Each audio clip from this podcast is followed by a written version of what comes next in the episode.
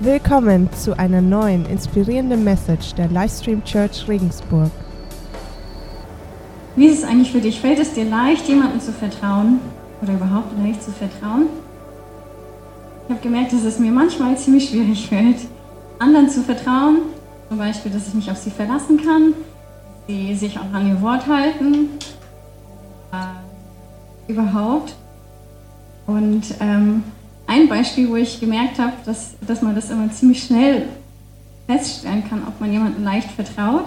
Vielleicht habt ihr das auch schon mal gemerkt, man ist in so einem Gesellschaftsspiel und da ist jemand, der scheint irgendwie echt so abzusahnen und irgendwie einen nach dem anderen durchzuhauen und so äh, auf der Gewinnertour zu sein, dass du denkst so, irgendwie kann das so nicht ganz mit rechten Dingen zu gehen. Ich muss da mal genau gucken, ob die Person auch fair spielt.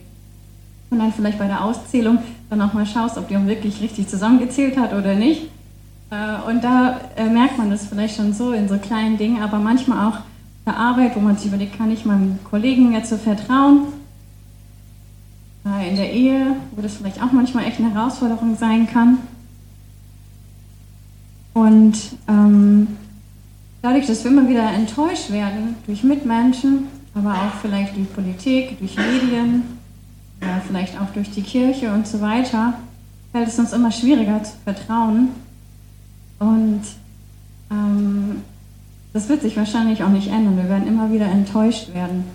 Und so sind wir so ein bisschen antrainiert, eher skeptisch an Dinge zu gehen, kritisch an Dinge zu gehen, vielleicht erstmal misstrauisch zu sein, erstmal so ein bisschen vorsichtig auszutesten, ob man äh, da doch sein Vertrauen drauf setzen kann. Und ähm, grundsätzlich ist es ja auch was Gutes, dass wir erstmal Dinge vielleicht kritisch sehen.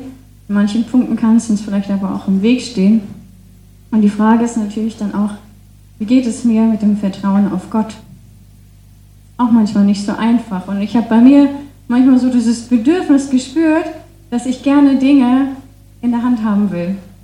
Dass ich Dinge gerne so ein bisschen kontrollieren will und ähm, ja, so ein bisschen das selbst übernehmen will. Man will autonom sein, man will unabhängig sein, man vertraut sich noch manchmal selber am ehesten und dem, was man macht, dann hat man so ein bisschen das Gefühl von Sicherheit.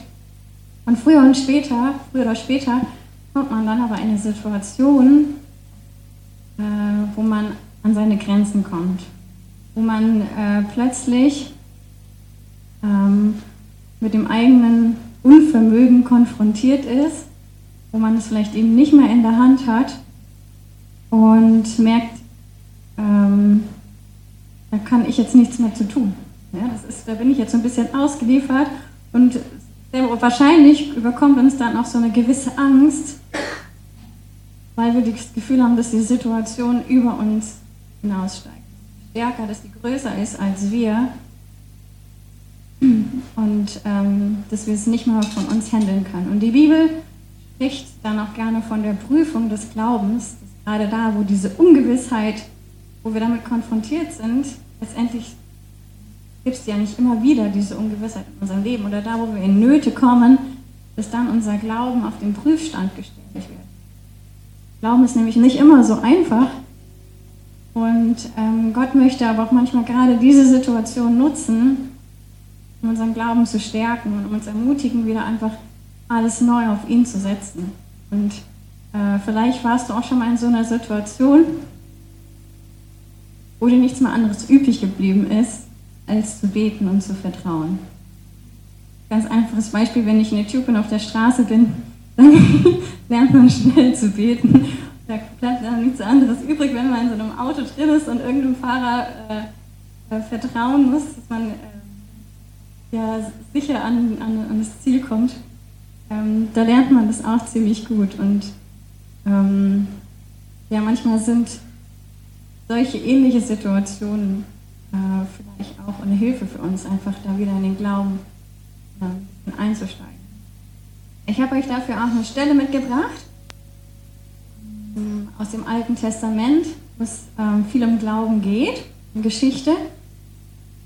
Die ist in 4. Mose 13 und 14 und äh, ist ein bisschen längere Geschichte. Ich will auch noch ganz kurz äh, die Vorgeschichte dazu äh, zusammenfassen, damit ihr eine Idee habt, um was es geht Das Volk Israel, das war eine Gefangenschaft in Ägypten. Die wurden da ziemlich ausgebeutet, denen ging es ziemlich schlecht. Und Gott hat Mose berufen, sie zu befreien, rauszuführen. Ein neues Land, ein gelobtes Land versprochen. Und der Pharao findet das nicht gut. Er lässt sie äh, nicht so gern gehen. Es braucht zehn äh, schreckliche Plagen, bis er sie doch gehen lässt. Und ähm, Gott sie einfach durch viele Wunder auch befreit, dieser Gefangenschaft. Sie gehen in die Wüste, führt sie durchs Rote Meer. Sie erfahren viele Wunder und Zeichen. Und Gott schließt einen neuen Bund mit ihnen in seine Gebote. Er ruft sie als sein heiliges Volk. Er geht mit ihnen, er wohnt unter ihnen. Äh, er geht ihnen bevor in der Wolkensäule am Tag und in der Feuersäule in der Nacht. Und so gehen sie durch die Wüste mit Höhen und Tiefen und ähm, landen schließlich vor diesem gelobten Land. Und Gott sagt zu Mose, dass er Kundschafter aussenden soll, die dieses Land sich anschauen.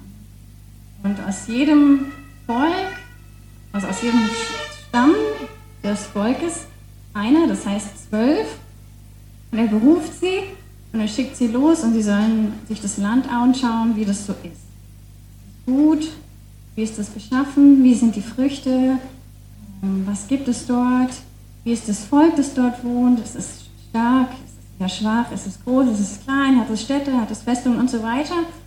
Und er beruft sie und er schickt sie los und sie gehen und sie ziehen durch das Land und sie bringen auch sehr große Früchte mit. Und nach 40 Tagen kehren sie zurück ähm, zu dem Volk Israel und äh, erstatten Bericht. Und ab hier lese ich jetzt. Wer mitlesen möchte, das ist in 4. Mose 13 ab Vers 27. Und sie erzählten ihm, also Mose, und sagten, wir sind in das Land gekommen, wo du hin, wohin du uns gesandt hast. Und wirklich, es fließt von Milch und Honig über, und das ist seine Frucht. Allerdings ist das Volk stark das in dem Land wohnt. Und die Städte sind befestigt und sehr groß. Und auch die Söhne Enaks haben wir dort gesehen. Amalek wohnt im Land des Südens und die Hittiter und Jebusiter und die Amoriter wohnen auf dem Gebirge und die Kananiter wohnen am Meer und am Ufer des Jordan. Und Kaleb beschwichtigte das Volk, das gegenüber Mose murrte und sagte, lasst uns nur hinaufziehen und es in Besitz nehmen, denn wir werden es gewiss bezwängen aber die Männer, die mit ihm auch hinaufgezogen waren, sagten, wir können nicht gegen das Volk hinaufziehen, denn es ist stärker als wir. Und sie brachten unter den Söhnen Israels ein böses Gerücht über das Land auf, das sie ausgekundschaften hatten und sagten, das Land, das wir durchgezogen haben, ist, um es zu erkunden, ist ein Land, das seine Bewohner frisst. Und alles Volk, das wir darin gesehen haben, sind Leute von hohem Wuchs. Und auch wir haben dort die Riesen gesehen, die Söhne Enaks von den Riesen. Und wir waren in unseren Augen wie Heuschrecken. Und so waren wir auch in ihren Augen. Da erhob die ganze Gemeinde ihre Stimme und schrie, und das Volk weinte in jener Nacht. Und alle Söhne Israel murrten gegen Mose und gegen Aaron, und die ganze Gemeinde sagte zu ihnen, wären wir doch im Land Ägypten gestorben, oder wären wir doch in der Wüste gestorben. Wozu bringt uns der Herr in dieses Land? Damit wir das Schwert fallen und unsere Frauen und unsere kleinen Kinder zur Beute wären, wäre es nicht besser für uns, nach Ägypten zurückzukehren? Und sie sagten einer zum anderen, lasst uns ein Haupt über uns setzen und nach Ägypten zurückkehren. Da fielen Mose und Aaron auf ihr Angesicht vor der ganzen Versammlung der Gemeinde der Söhne Israel. Und Josua, der Sohn des Nun, und Kaleb, der Sohn des Jefune, von denen, die das Land ausgekundschaften hatten, zerrissen ihre Kleidung und sagten zu der ganzen Gemeinde der Söhne Israel, das Land, das wir durchzogen haben, um es auszukundschaften, das Land ist sehr, sehr gut. Wenn der Herr Gefallen an uns hat, so wird er uns in dieses Land bringen und es uns geben, ein Land, das von Milch und Honig überfließt. Nur empört euch nicht gegen den Herrn und fürchtet doch nicht das Volk des Landes, denn unser Brot werden sie sein Ihr Schutz ist von ihnen gegangen und der Herr ist mit uns, fürchtet sie nicht. Und ähm, es geht dann so weiter, dass Israel ziemlich sauer wurde und dass sie ähm, Kaleb und Josua steinigen wollten. Im Moment kommt die Herrlichkeit des Herrn unter sie und ähm, Gott spricht, äh, wie lange will mich dieses Volk verachten und mir nicht glauben und will sie mit einer Plage strafen, bis sie äh, ausgerottet werden und sagt dann, er will aus Mose und seinen Nachkommen ein neues Volk machen, was mächtiger ist. Und äh, Mose spricht dann und sagt zu dem Herrn, dann werden es die Ägypter hören, denn durch deine Macht hast du dieses Volk aus ihrer Mitte heraufgeführt. Und man wird es den Bewohnern dieses Landes sagen, sie haben gehört, dass du Herr in der Mitte dieses Volkes bist, dass du Herr Auge in Auge dich sehen lässt und dass deine Wolke über ihnen steht und du in einer Wolkensäule vor ihnen hergehst bei Tag und einer Feuersäule bei Nacht. Und wenn du dieses Volk wie einen Mann tötest, werden die Nationen, die die Kunde von dir gehört haben, sagen, weil der Herr dieses Volk nicht in das Land bringen konnte, das er zu ihm geschworen hat. Darum hat er sie in der Wüste hingeschlachtet. Und nun möge sich doch die Macht des Herrn groß erweisen, so wie du geredet hast, als du sprachst. Und zwar der Herr ist langsam zum Zorn und groß an der Gnade, der Schuld und Treuebruch vergibt, aber keineswegs ungestraft lässt, der die Schuld der Väter heimsucht an den Kindern, an der dritten und vierten Generation. Vergib doch die Schuld dieses Volkes nach der Größe deiner Gnade und so wie du diesem Volk vergeben hast von Ägypten an bis hierher. Und der Herr sprach, ich habe vergeben nach deinem Wort. Jedoch so wahr ich lebe und von der Herrlichkeit des Herrn die ganze Erde erfüllt werden wird, alle die Männer, die meine Herrlichkeit und meine Zeichen gesehen haben, die ich in Ägypten und in der Wüste getan habe, und mich nun zehnmal auf die Probe gestellt haben, und nicht gehört haben auf meine Stimme, werden das Land nicht sehen, das ich ihren Vätern so geschworen hatte. Alle, die mich verachtet haben, soll es nicht sehen. Aber mein Knecht Kaleb, weil ein anderer Geist in ihm war und er mir treu mit ganzem Herzen nachgefolgt ist, ihn werde ich in das Land bringen, in das er hineingegangen ist, und seine Nachkommen sollen es besitzen. Wir können dann noch weiter lesen, dass ähm, was für weitere Folgen für dieses Volk hat und dass Gott den Kindern von, von dieser Generation dann das Land geben will. Da wo sie gesagt haben, die werden die Beute werden von diesem Volk, die dürfen das Land dann besitzen und kennenlernen und da hineinziehen. Und äh, erstmal müssen sie aber jetzt weitere 40 Jahre durch die Wüste wandern. Und das Volk, das fing an zu trauern und äh, hegt aber gleich einen neuen Plan. Die ähm, haben dann, wie auch immer, neuen Mut gefasst und gesagt, okay, dann gehen wir halt jetzt in dieses Land und wir werden es jetzt einnehmen und werden es schon schaffen. Und die Bibel sagt, sie waren vermessen und gingen und Mose warnte sie noch und hat gesagt, der Herr ist jetzt nicht mit euch, geht nicht, ihr habt gegen ihn Unrecht getan. Und sie gingen doch und sie wurden geschlagen und vertrieben. Genau, also ziemlich lange Geschichte. Ähm, und wir sehen in der Geschichte drei Seiten. Eine ist die Seite von den Kundschaftern, diesen zehn Kundschaftern, die eben dann gegen Mose murrten und gegen Gott murrten und die das Volk äh, aufhetzten und ein Gerücht unter ihnen brachten. Und wir haben äh, den Kaleb und den Josua. Die beiden sind auch mitgegangen. Das waren zwei Kundschafter, die ähm, aber das Ganze ein bisschen anders gesehen haben und die eher geprägt waren vom Glauben. Und damit es jetzt alles ein bisschen ähm, anschaulicher für euch wird, habe ich was mitgebracht. Und zwar haben unterschiedliche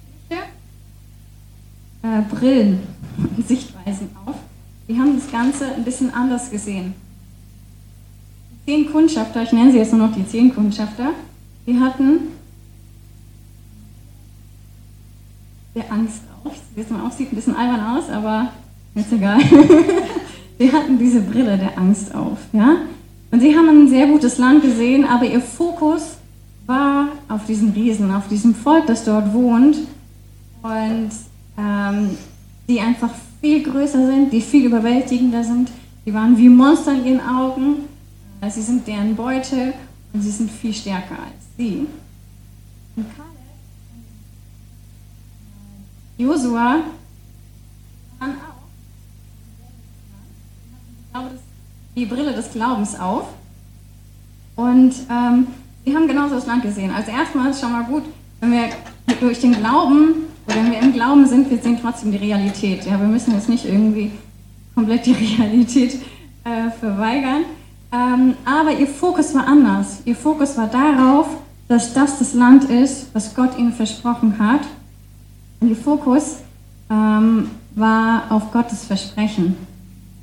Und ihr Selbstbild war, dass sie die Sieger sind und dass sie dieses ähm, Land einnehmen können. Das Selbstbild von den zehn Kundschaftern war aber,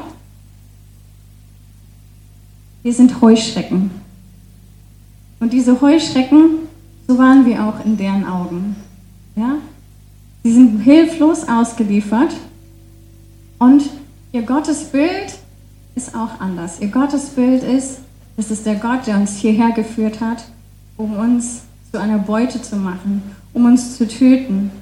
Es ist der Gott, der keinen guten Plan für mich hat. Es war eher ein negatives Gottesbild und somit hatten sie auch kein Gottvertrauen. Tatsächlich, in dem, was sie gesagt haben, hat Gott auch nicht wirklich eine Rolle gespielt. Aber bei Kaleb und Josua war das so, ist, dass Gott ein Gott ist, der stark ist, der mächtig ist, äh, der viel größer ist. Es ist ein Gott, der heilig ist, der treu zu seinem Versprechen steht und der hinter ihnen steht, der mit ihnen geht. Und daraus haben sie auch ein Gottvertrauen geschöpft.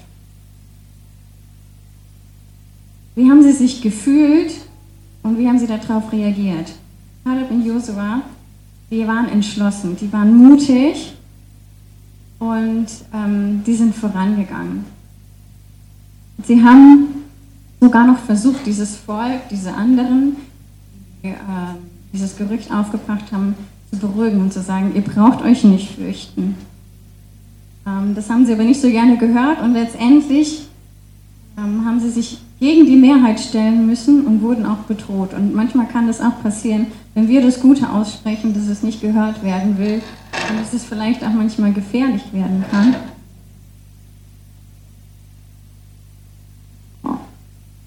Die zehn Kundschafter, die hatten Angst gehabt. Ihr Gefühl war die Angst, ihr Gefühl war das Misstrauen, die Unsicherheit, der Schrecken, sogar die Todesangst. Und ihre Reaktion war daraus, dass sie dieses verbreitet haben. Sie haben ein großes Murren in dem Volk ausgelöst. Das war übrigens nicht das erste Mal, dass das Volk Israel gemurrt hatte. Tatsächlich war es das zehnte Mal. Und man kann schon fast sagen, das war vielleicht wie eine geistliche Krankheit, die unter ihnen geherrscht hat und die sich ausgebreitet hat über das ganze Volk und die letztendlich ähm, dann auch dazu geführt hat, dass sie äh, Widerstand geleistet hatten, dass sie ungehorsam wurden, dass sie sich aufgelehnt haben. Und sie haben, ihre, und sie haben äh, Mose und ähm, Aaron dafür beschuldigt. Gesagt, ihr seid da schuld dafür, dass wir jetzt in der Situation sind.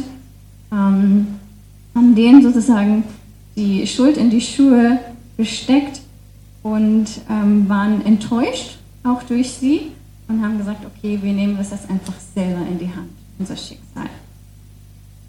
Ähm, Kaleb und Josua, die haben ihre Kleidung zerrissen daraufhin. Sie haben ähm, versucht, äh, sie zu warnen und sie haben gesagt, fürchtet euch nicht vor diesen Menschen, ihr braucht euch nur vor Gott fürchten. Und ihre Richtung war nach vorne. Ihre Richtung war in die Zukunft. Äh, ihre Richtung war, dass sie vorwärts gehen, dass sie voll Zuversicht in, dieses, in diese Zukunft gehen. Und die Richtung von dem Volk war zurück, rückwärts zurück in die Vergangenheit, wo es ihnen auch nicht gut ging. Aber bevor sie in dieses nächste, äh, diese nächste Angst gehen oder in diese nächste Unsicherheit gehen, sich den Riesen stellen, gehen sie lieber zurück. Was hat Gott gemacht? Gott hat ähm, diese Auflehnung des Volks gesehen und ähm, den Unglauben, trotz dieser vielen Wunderzeichen, die, sie, die er getan hatte. Und er straft sie eben mit der Plage und sie erlässt sie nicht in das verheißene Land kommen. Zu dem Kaleb sagte aber, du hattest einen anderen Geist gehabt, du hattest ein ungeteiltes Herz gehabt und ähm, deine Nachkommen und du dürfen dieses Land besitzen. Das heißt, auf der einen Seite haben wir das Volk und es sieht, was vor ihnen ist, mit den physischen Augen. Und sie sehen auch nur das. Und das ist ihre Realität. Und diese Realität, die gegen ihre eigene Vorstellung geht, ähm, daraus kommen direkt ihre Gefühle. Und Kaleb und Mose, die konnten über das Physische hinaussehen. Sie konnten das durch Gottes Versprechen durchsehen und durch seine überwältigende Größe. Und das gab für sie einen gewissen Shift in ihrer Realität. Jetzt ist natürlich die Frage, worauf habe ich meinen Fokus? Habe ich meinen Fokus auf dem Problem oder habe ich meinen Fokus auf dem Problemlöser?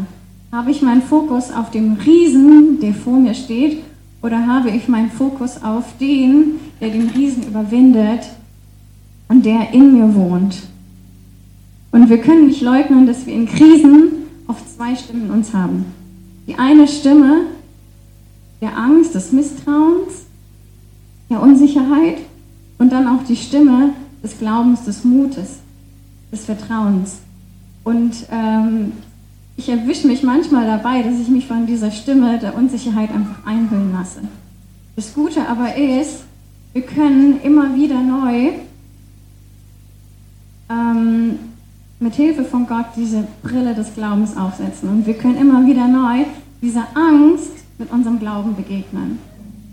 Und ein Satz, den ich vor kurzem gehört habe und den ich glaube ich auch so schnell nicht mal vergessen werde, ist: When fear is knocking, let faith open the door and see that no one is there. When fear is knocking, let faith open the door and see that no one is there. Auf Deutsch, ähm, wenn Angst anklopft, lass Glauben die Tür öffnen und sehen, dass niemand da ist. Was heißt aber eigentlich Glauben? Ich habe dann mal geguckt, was gibt es eigentlich so für Definitionen von Glauben. Die gängigste ähm, ist auf jeden Fall Gott vertrauen, auch inmitten von Warum, von Stürmen. Gott rechnen. Eine interessante ähm, Beschreibung, die ich gefunden habe, war die Unbegreiflichkeit Gottes ein Leben lang aushalten. Klingt erstmal ein bisschen schwerfällig, aber ich fand den Gedanken dann ganz interessant, dass Gott, dass wir das annehmen, dass Gott unbegreiflich ist und dass wir unser Dasein in diese Unbegreiflichkeit immer wieder neu reingeben. Auch dann, wenn unsere Wirklichkeit um uns herum das so scheinen lässt, als, Gott als wäre Gott nicht da. Was sagt die Bibel dazu, was Glauben ist? In Hebräer 11 können wir sehen, dass Glauben genau, er ist ein Rechnen mit der Erfüllung dessen, worauf man hofft und ein Überzeugtsein von der Wirklichkeit unsichtbarer Dinge. Ich habe es dann für mich nochmal im Zusammenhang der Predigt irgendwie so definiert. Glauben ist, dass wir das jetzige Leben durch die Wirklichkeit Gottes sehen. Das heißt, durch sein Wort und durch das, was er uns versprochen hat. Und dass wir das annehmen für uns und darin leben und entsprechend dann auch die eigene Kontrolle abgeben. Und wichtig ist dabei, bei dem Glauben, auch was wir für ein Gottesbild haben. Wie sehen wir Gott? Ist er für uns der Gott? Wissen wir, dass er der Gott ist, der groß ist und mächtig ist, der über allem steht, der heilig ist, der immer derselbe bleibt, der treu ist und der es gut mit uns meint. Und dann fällt es mir auch leicht, dass ich ähm, mich mit meinem Leben an ihm festhalte. Dann passt da irgendwie keine Angst und kein Murren rein, sondern dann passt oder dann wäre der Glaube passend. Und das Großartige ist, dass Gott uns hilft zu glauben. Ich glaube, ein Geschenk Gottes ist. Und wir können in Hebräer 12 lesen, dass Jesus der Anfänger und Vollender unseres Glaubens ist. Warum? Weil als er hier auf der Erde gelebt hat, hat er selbst in einem Glauben gelebt. Bis an seine Todesleiden hinein hat er in dem Glauben festgehalten. Das ähm, dass Gott da ist und dass Gott was dahinter hat, dass Gott einen großen Plan dahinter hat. Und er hat durch das Kreuz den Weg für uns frei gemacht für den Glauben. Wir können somit Rettung erhalten, indem wir an ihn glauben, nicht durch ihn selbst. Und wir können durch ihn einen Sieg leben, weil Jesus die Welt überwunden hat. Er hat Tod überwunden, er hat Sünde überwunden, er hat ähm, Not überwunden, Unrecht, Ungerechtigkeit, Hoffnungslosigkeit, Krankheit. Er hat das alles überwunden und er hat uns selbst Überwindern erklärt. Das heißt, in unserem Glauben steckt auch unser Sieg. Eine passende Stelle dazu äh, ist in 1. Johannes Kapitel 5. Und zwar steht da, jeder, der glaubt, dass Jesus der Christus ist, der ist aus Gott geboren. Und wer den liebt, der ihn geboren hat, der liebt auch den, der aus ihm geboren ist. Also einfach gesagt, äh, der, der ein Kind Gottes ist, liebt auch äh, die anderen Kinder Gottes. Daran erkennen wir, dass wir die Kinder Gottes lieben, wenn wir Gott lieben und seine Gebote halten. Denn das ist die Liebe zu Gott. Dass wir seine Gebote halten und seine Gebote sind nicht schwer. Denn alles, was aus Gott geboren ist, überwindet die Welt. Und unser Glaube ist der Sieg, der die Welt überwunden hat. Wer ist es, der die Welt überwindet, wenn nicht der, welcher glaubt, dass Jesus der Sohn Gottes ist?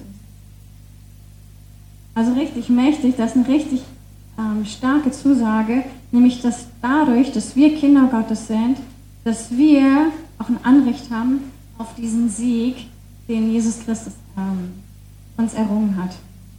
Das heißt, wir können die Welt überwinden durch Jesus. Und was ist damit gemeint? Damit ist gemeint, dass wir überwinden können die Sünde, unsere alten Gewohnheiten, dass wir auch überwinden können unsere Angst, dass wir unsere Not überwinden können und dass wir auch in Anfechtungen bestehen können. Möglich für uns geworden, äh, die Kontrolle abzugeben und unser, komplett, unser Leben komplett äh, an ihn abzugeben. Und nicht aus uns, dann würde ich es auch nicht schaffen, aber durch Jesus ist es möglich geworden. Und ähm, vor allem ist dabei auch wichtig, dass wir immer wieder täglich die Mächte der Finsternis werden, ob wir es wissen oder nicht, wir werden immer wieder attackiert angegriffen ähm, den Mächten der Finsternis, die uns einfach die Freude rauben wollen, die uns ähm, vielleicht den Glauben ra rauben wollen, unsere Identität rauben wollen. Und ähm, auch da haben wir den Sieg durch Jesus. Er selber ähm, hat diese Anfechtung äh, bestanden, er hat sie überwunden, auch in der Wüste, als er äh, vom Teufel versucht wurde. Und am Kreuz und durch seine Auferstehung hat er diese Mächte völlig und ein für alle Mal entwaffnet. Und, genau, und wir dürfen letztendlich auch in seinem Sieg triumphieren.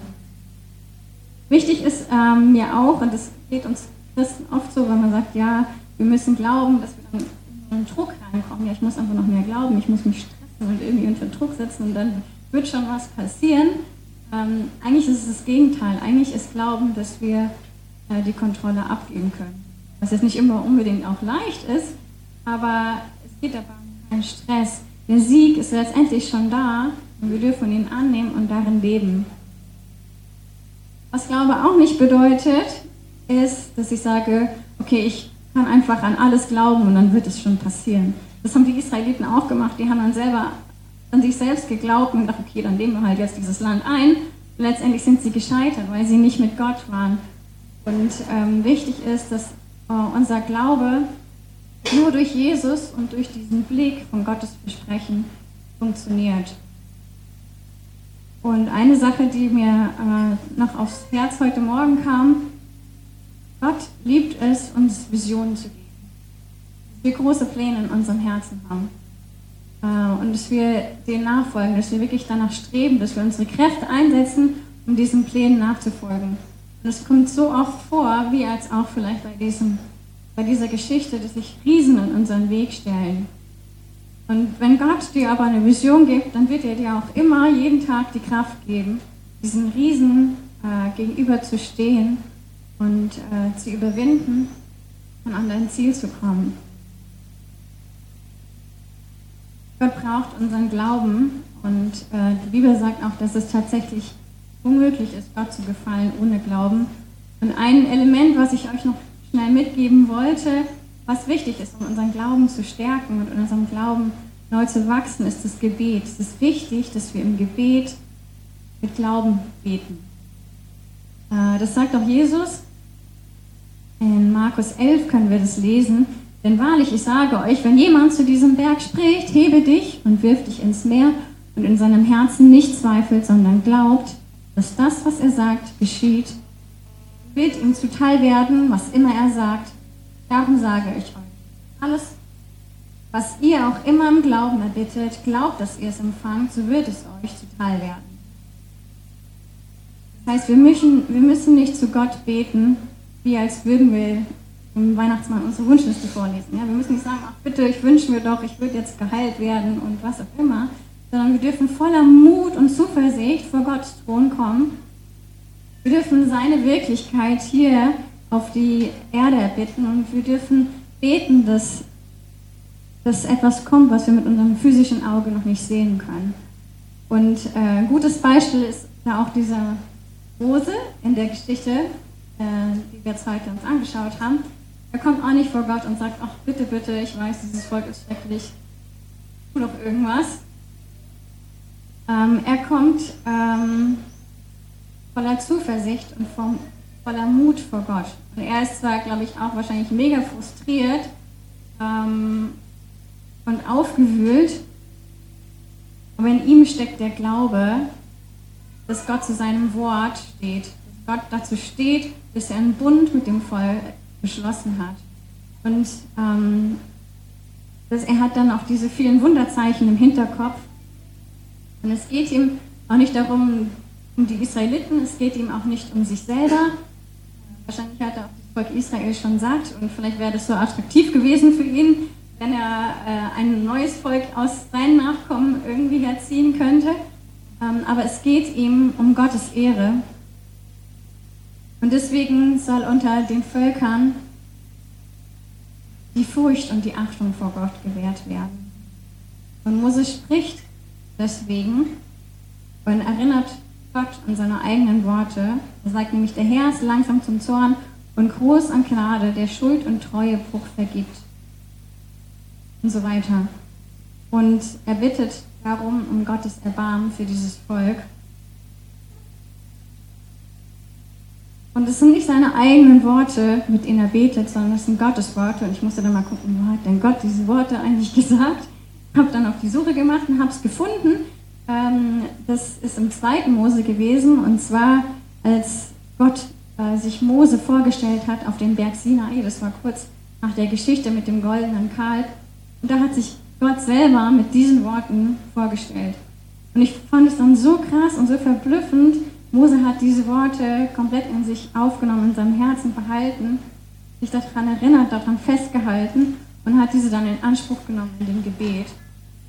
Und ähm, Gott hat tatsächlich dann darauf hin, auf diese Worte hin, auf dieses Gebet hin, auch dem Volk vergeben. Und ich habe mir dann gedacht, ich muss doch eigentlich blöd sein. Der Mose, der hatte verglichen mit uns relativ wenig Versprechen Gottes. Aber er hatte einen feuerfesten Glauben. Und er hat diese Versprechen, die er hatte, voll in Anspruch genommen. Für sich und auch für das Volk. Und ich habe jetzt eine ganze Bibel voller Gottes Versprechen.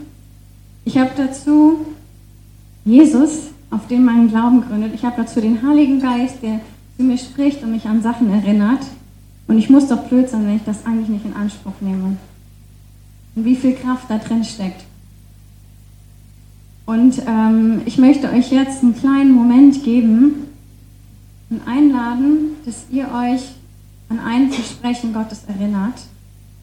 Vielleicht gibt euch Gott eins aufs Herz, vielleicht auch eins, in dem ihr schon immer wieder festgehalten habt. Und wenn nicht, ähm, äh, sind hier auch noch drei andere.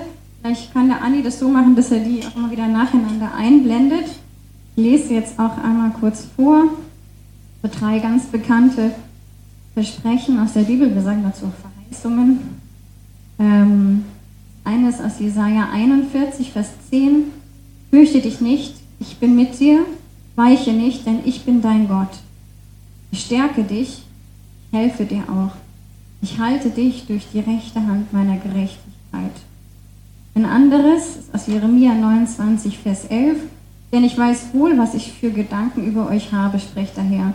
Gedanken des Friedens und nicht des Leidens, dass ich euch gebe Zukunft und Hoffnung.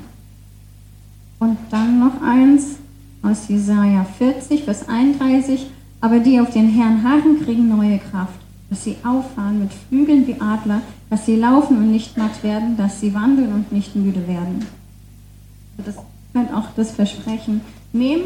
Genau, Andi, vielleicht kannst du die einfach immer so ein bisschen nacheinander anzeigen und dass ihr euch einfach einen kurzen Moment nehmt und dass ihr eure eigene aktuelle Lebenssituation Glaubens, diese dürft ihr jetzt aufsetzen, diesem Versprechen, dass ihr auf diese Situation jetzt mal schaut.